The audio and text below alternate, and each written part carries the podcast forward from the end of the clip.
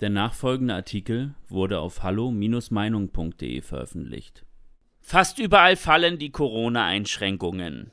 Warum in Deutschland nicht? Von Niklas Lotz.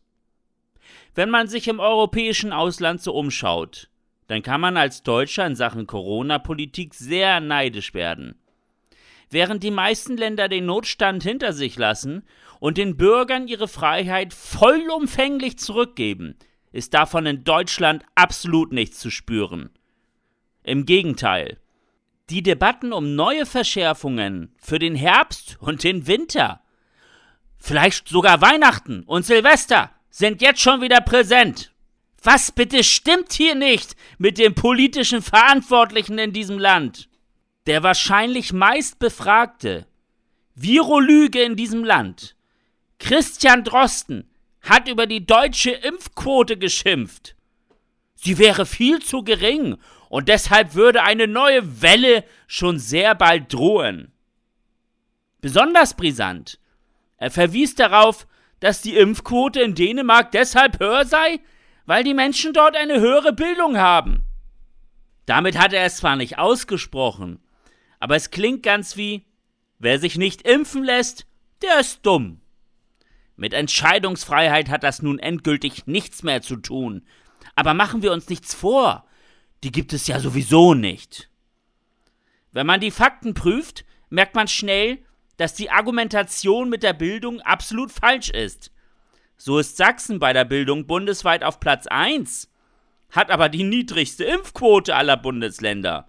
Auch hat Schweden eine niedrigere Impfquote als Deutschland. Jedoch gilt das Land beim Thema Bildung als absolut fortschrittlich und vorbildlich. Wenn Drosten also eine niedrige Impfquote als Argument dafür nutzt, dass die Menschen hier weniger intelligent wären, dann geht es hierbei nur um eine stumpfe Diffamierung ungeimpfter, wo wir gerade bei Schweden waren. Dort werden nun die Corona-Einschränkungen aufgehoben und das wohlgemerkt, obwohl die Impfquote dort etwas niedriger ist als die in Deutschland. Auch das Beispiel Dänemark wird sehr oft falsch dargestellt, denn die Aufhebung der Corona-Maßnahmen dort hat eben nichts mit der erreichten Impfquote zu tun. Es war ein Versprechen der dänischen Regierung, die Maßnahmen zu einem festgesetzten Zeitpunkt wieder aufzuheben. Eine bestimmte Impfquote war hierbei nie Bedingung und ist daher nur auf die freie Entscheidung der dänischen Bürger zurückzuführen. Und so ist es ja auch in Ordnung. Wenn sich viele Menschen von sich aus impfen lassen wollen, ist das genauso deren freie Entscheidung, äh, wie wenn sie es nicht wollen. Es ging den meisten ungeimpften nie um einen ideologischen Krieg ums Impfen. Es geht lediglich darum, dass jeder das Recht hat, sich sowohl dafür als auch dagegen zu entscheiden.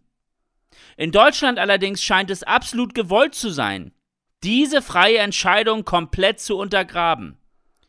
So haben mehrere führende Politiker sogar schon zugegeben, dass sie einen sogenannten Impfdruck richtig und wichtig finden.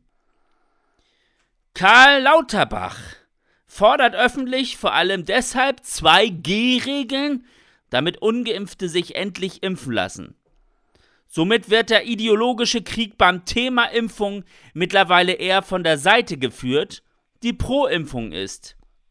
Anders kann man sich das nicht erklären, warum man sich so sehr für den Impfstatus von wildfremden Menschen interessiert.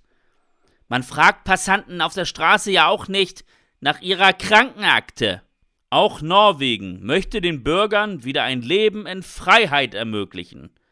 Skandinavien ist also in der Corona-Politik geschlossen fortschrittlicher als wir. Großbritannien feierte bereits einen Freiheitstag und seitdem ist die Lage dort auch unter Kontrolle. Auch außerhalb der EU stehen die Zeichen also vielerorts auf einem lockeren Kurs. In der Schweiz wurden einige harte Corona-Einschränkungen auch der Schrecken genommen und sie wurden abgemildert, weil dort die einflussreiche SVP sich dafür stark macht. Man muss also sagen, dass der Kurs von Deutschland eher die Ausnahme ist. Ein ähnlicher Impfdruck wird ansonsten noch in Italien und Frankreich aufgebaut mit drastischen Folgen. In Italien sind die rechten Parteien in den Umfragen aktuell die stärksten, In Frankreich hat Le Pen gute Chancen auf die nächste Präsidentschaft. Dort, wo die Politik der Unfreiheit noch durchgesetzt wird, ist sie alles andere als akzeptiert. Nach der Bundestagswahl scheint es hier in Deutschland so, dass die etablierten Parteien sich jetzt gar keine Sorgen mehr machen müssen, unpopuläre Maßnahmen zu ergreifen.